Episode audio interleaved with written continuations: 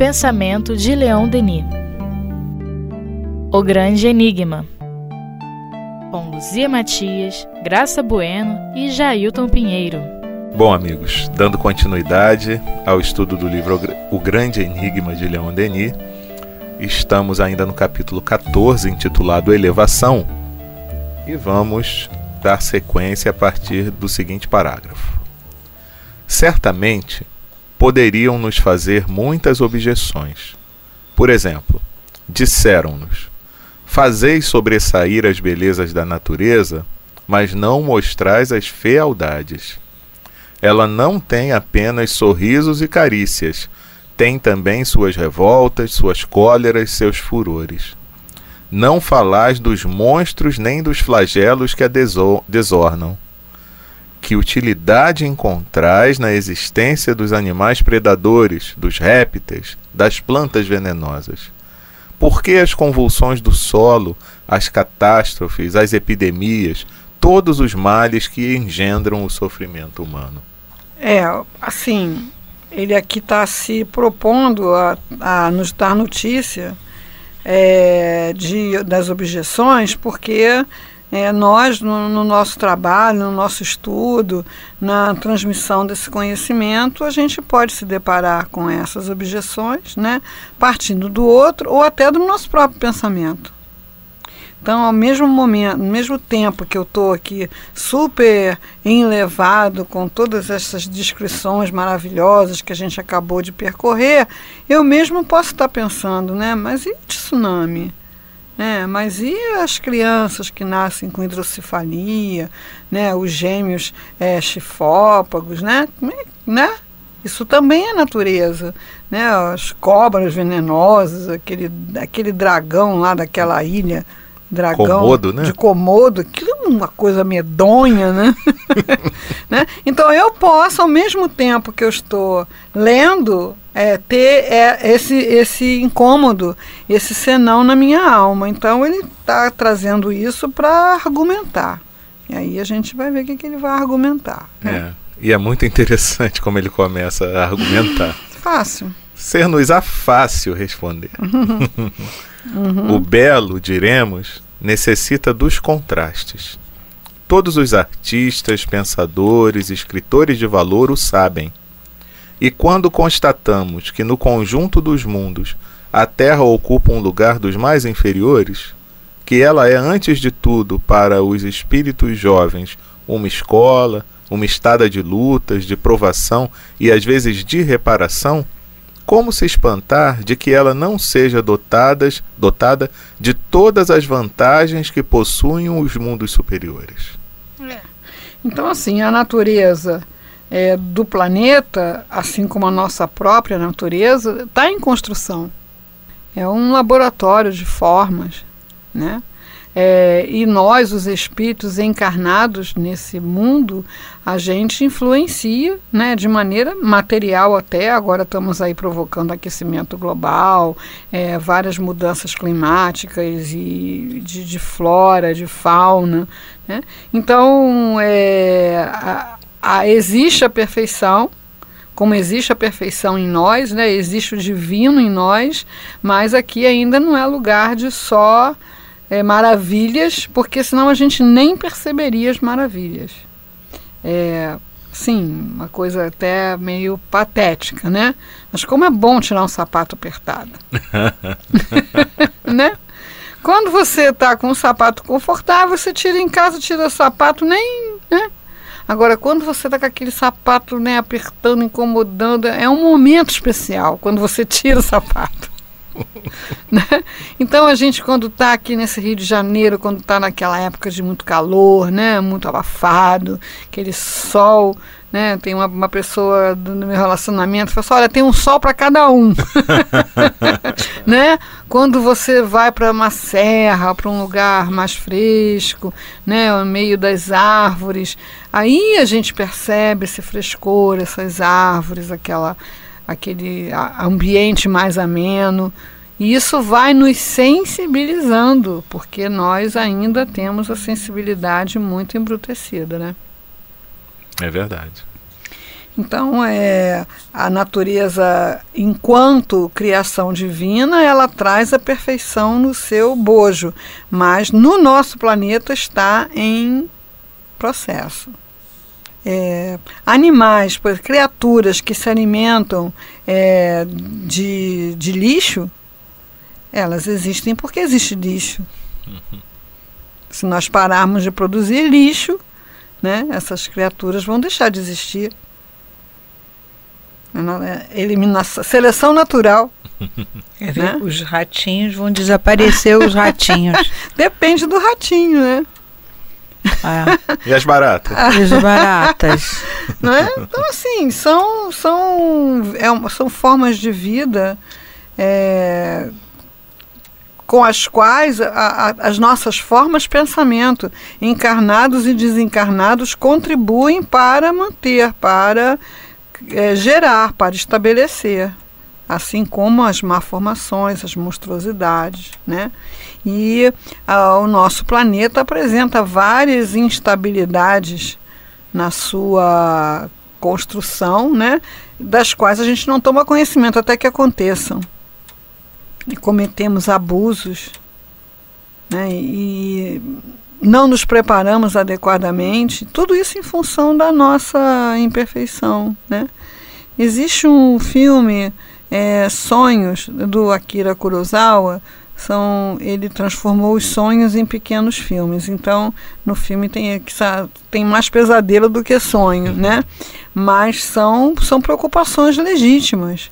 Então, muito antes do tsunami, ele fez esse filme, né, é, mostrando as pessoas fugindo da explosão nuclear, das explosões nucleares, do, dos desastres das usinas. Né?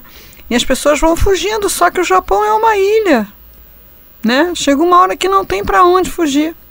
Então veio o tsunami, né? aquela usina vazou, né? Uhum. Né? É, é. Começou a se discutir o, a, a desativação das usinas.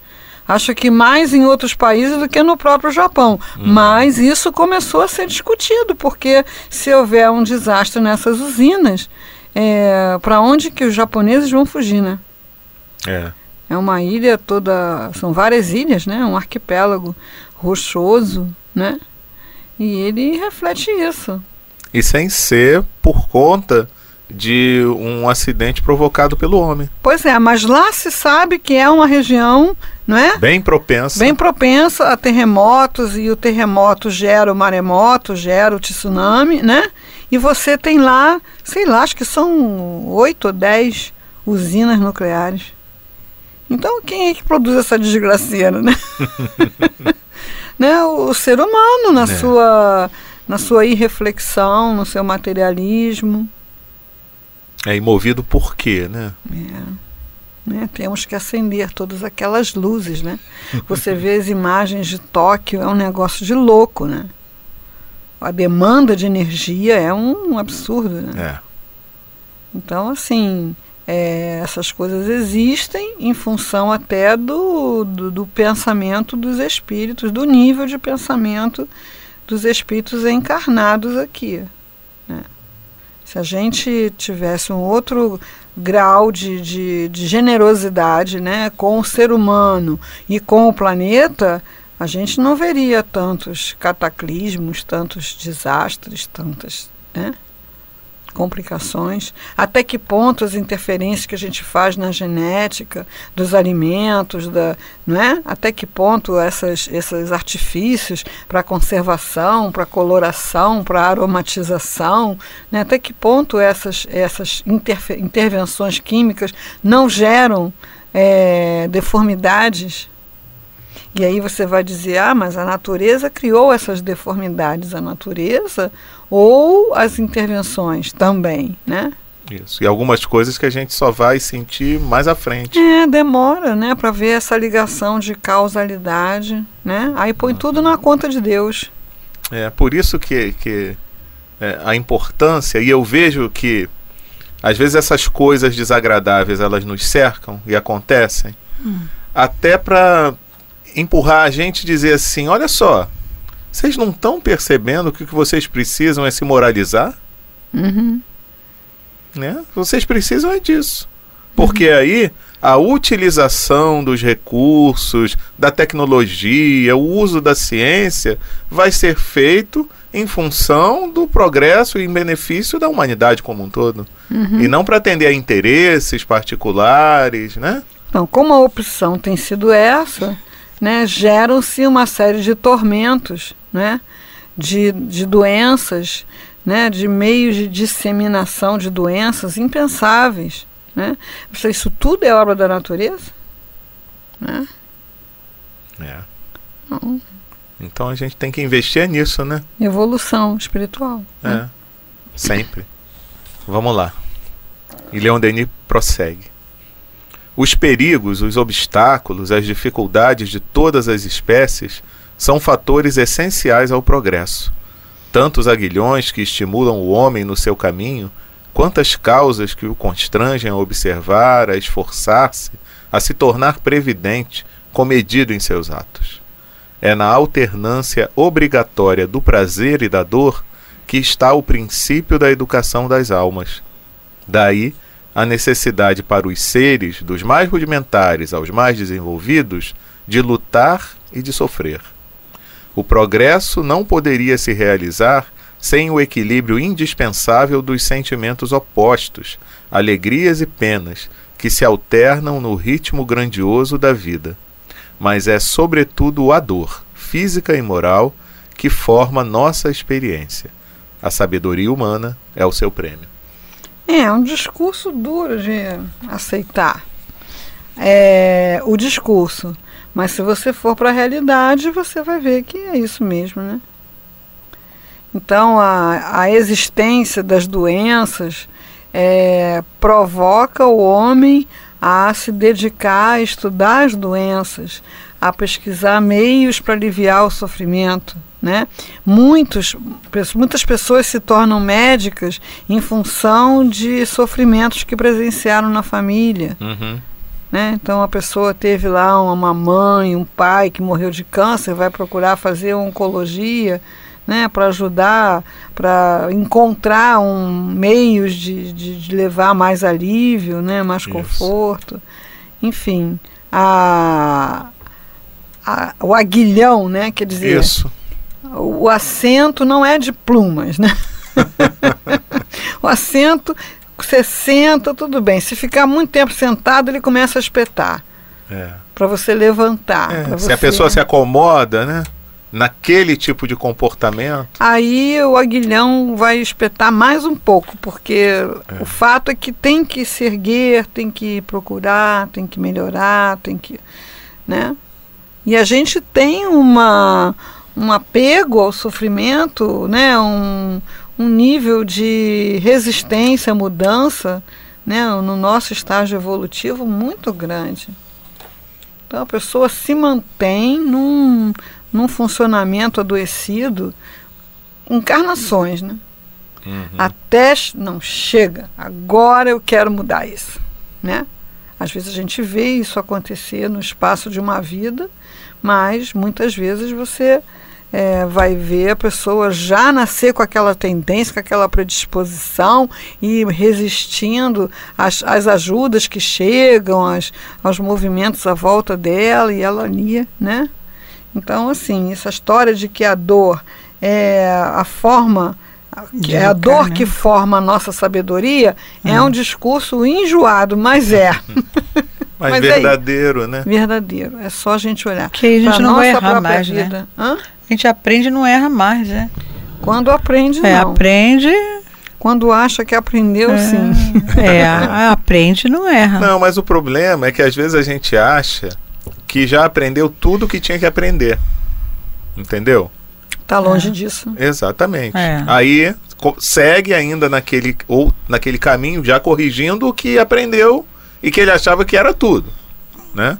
Mas aí segue a caminhada e vai descobrir que também está entrando em alguns atalhos, em alguns caminhos que não são os ideais, e aí alguma coisa vai acontecer para te corrigir o rumo. Que não será agradável. Não, normalmente não é.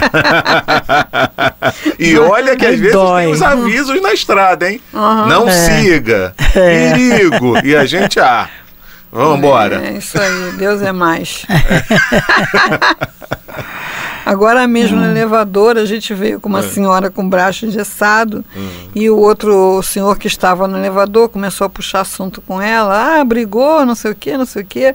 Aí ela falando que ela foi lavar um piso de porcelanato. Ah. E ela estava lavando o piso de porcelanato, duas pessoas avisaram para ela: cuidado que se escorrega, cuidado que se escorrega. e ela continuou lavando o piso de porcelanato. Escorregou, quebrou o braço.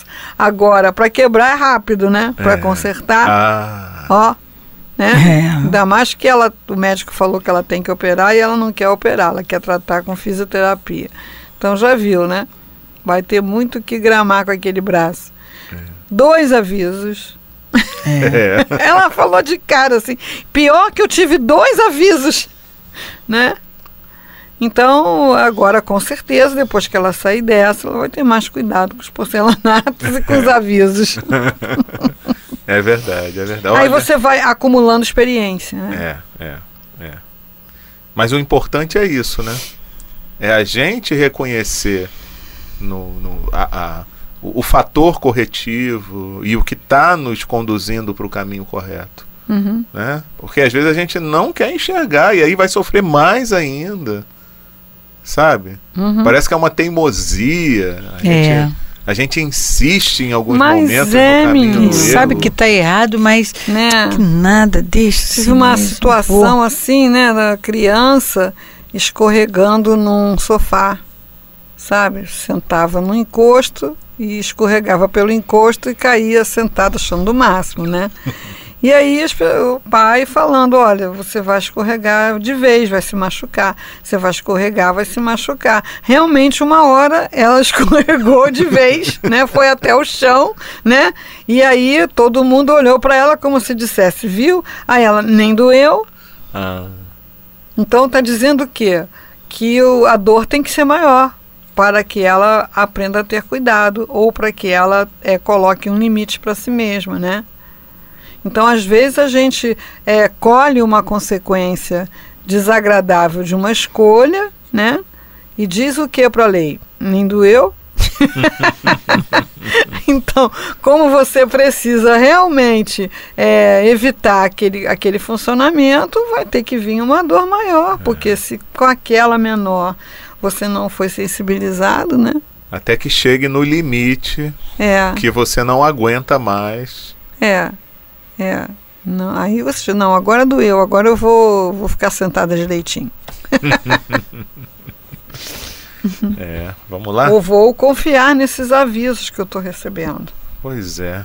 né? Por que, que a gente não confia, né? Hum. Orgulho, às vezes, seria, Sim. né? Ou mesmo a necessidade de ter a experiência, né? Se você também, tudo que te aconselhassem, você se, se- seguisse, né? Você seria um, um robô, né? Uhum. uma coisa que alguém vai lá e programa. Então, assim, a gente precisa ter a, a experiência das coisas. E o, o- processo divino é esse, a pedagogia divina é essa.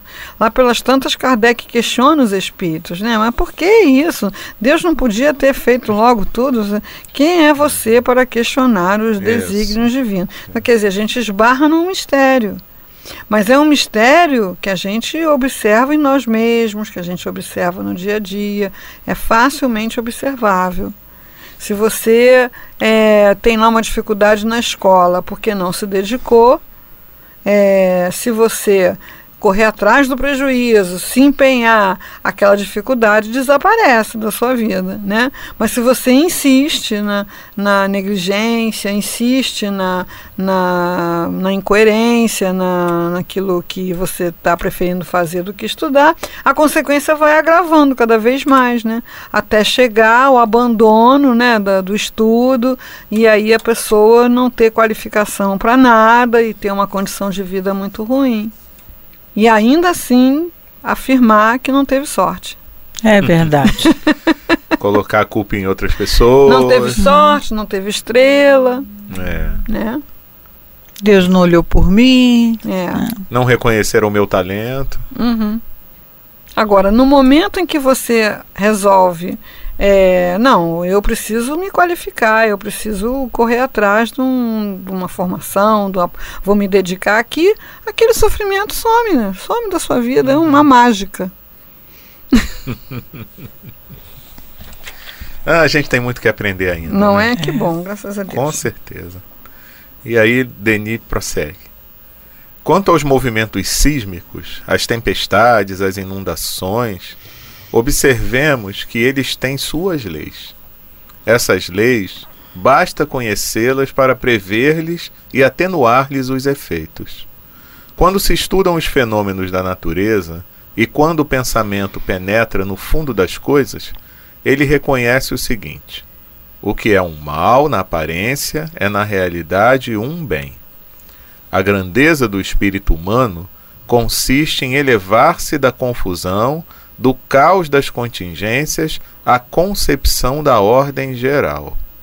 Ele pode então se sentir em segurança no meio dos perigos do mundo, porque compreendeu as grandes leis que, à custa de alguns acidentes, asseguram o equilíbrio da vida e a salvação das raças humanas. Pois é, minha. Tem hora que eu digo assim, estudar Leon Denis realmente é um desafio, porque ele é muito ousado nas afirmações dele. É, e, e essa ousadia nos obriga, se a gente quiser internalizar de fato, nos obriga a reflexões é, profundas né, e atentas. Então, assim, é, a seca no Nordeste. A essa altura do campeonato, todo mundo já sabe que essa seca não precisava existir. Uhum. Que essa seca é um meio de se manter aquelas populações na, na indigência para que os poderosos possam se perpetuar no poder. Eu assisti um programa uma vez de um cidadão que é, é, ensinava aquelas populações daqueles lugares áridos a fazer um, um, um recipiente para coletar água de chuva. Porque ah, chove, sei lá, três dias no ano. Essa água dessa chuva vai embora.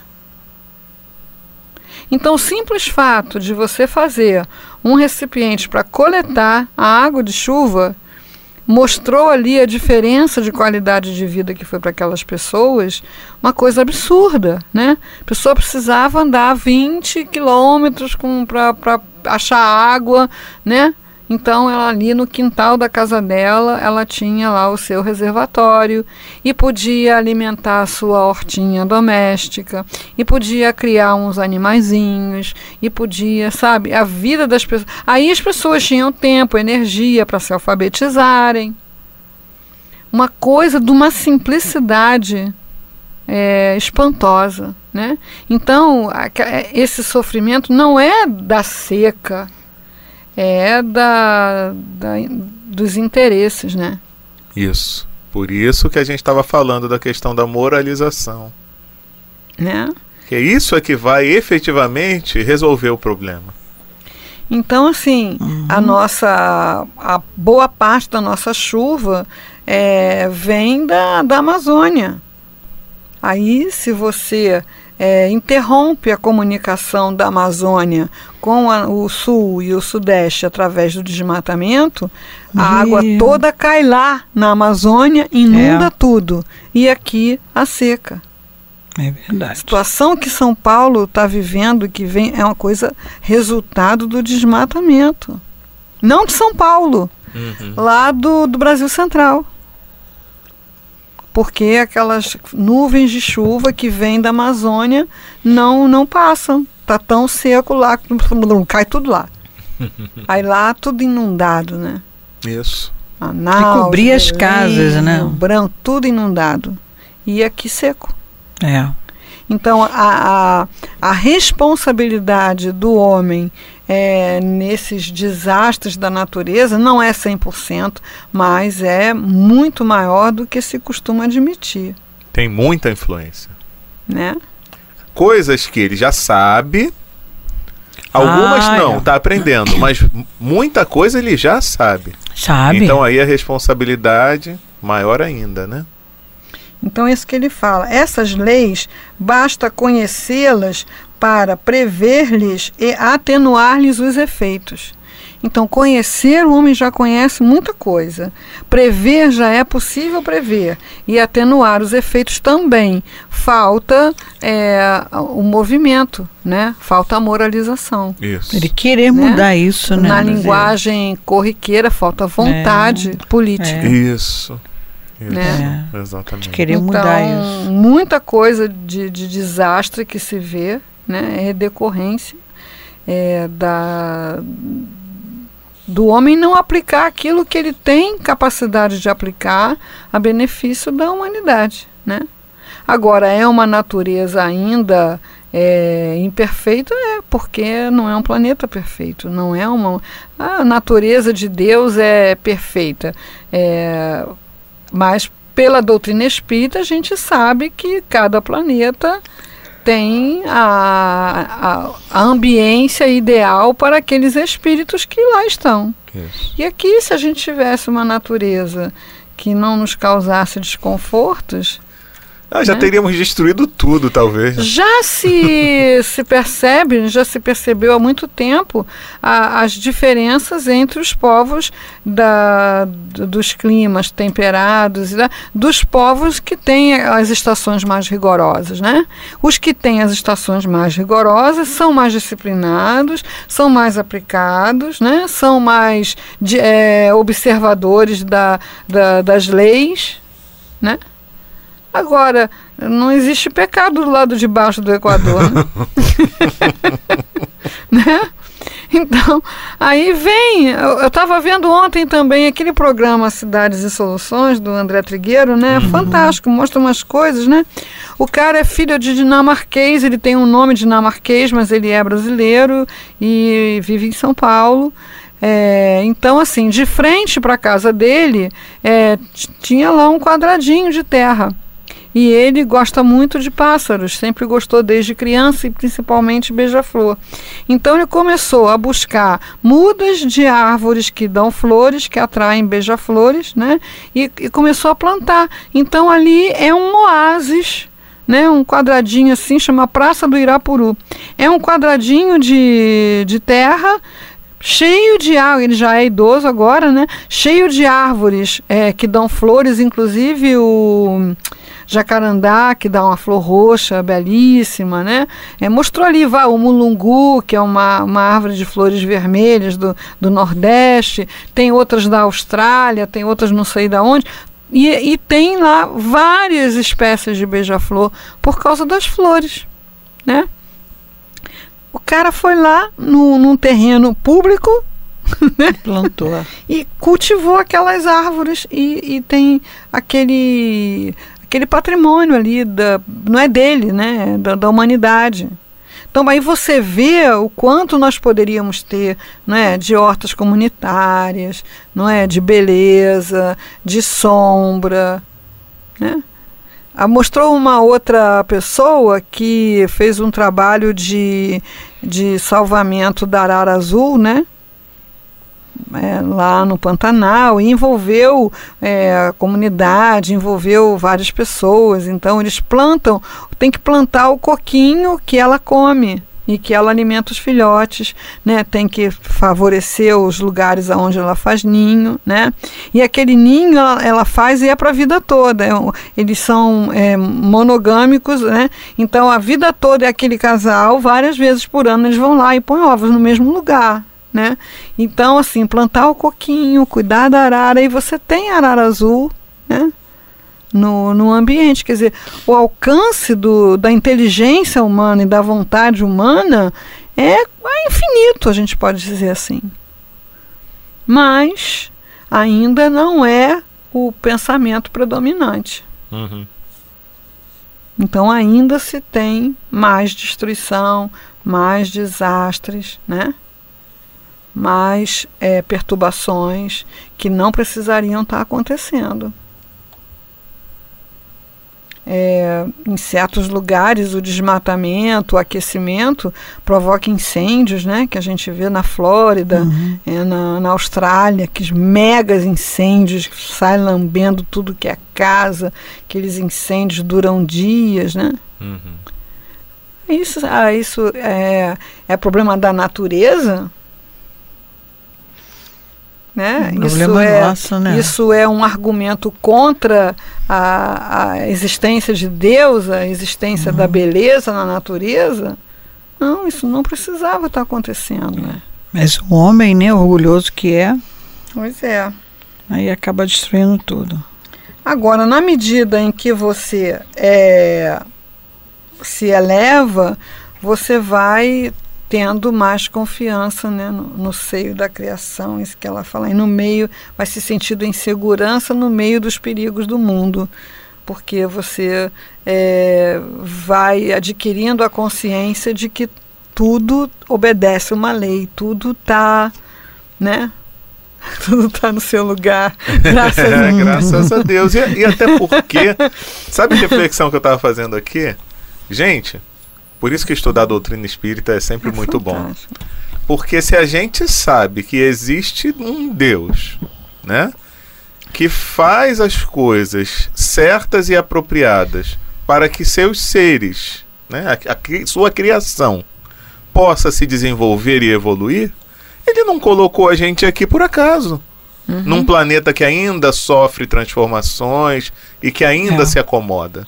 Não uhum. foi por acaso. É. Então, só a partir dessa consciência eu posso me sentir perfeitamente tranquilo. Uhum. Olha, eu estou aqui porque foi meu pai que me colocou aqui, eu confio nele. É, a história do menino no barco, é, né? Exato. É, meu pai é o comandante, Isso. então eu não, tô, não tenho medo do temporal. É. Mas muitos companheiros nossos estavam com medo de ir no centro sábado por causa do jogo do Brasil. é muito perigoso.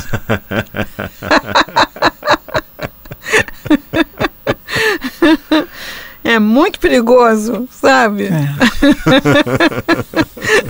Você imagina se tivesse reencarnado no Iraque. Né? pois é. Ia cavar um bunker e se enfiar lá dentro. é, enfim. É. Acho que o nosso tempinho tá. tá é, por hoje então a gente fica é. aqui. Semana que vem a gente dá, dá sequência uhum. e aí que fique para todo mundo refletir sobre isso, né? Como é que eu me é, sinto no, no, meio dessa exatamente. natureza? Né? O que uhum. que me amedronta? O que que eu já consigo identificar que seja algo que é para me favorecer a evolução? Uhum.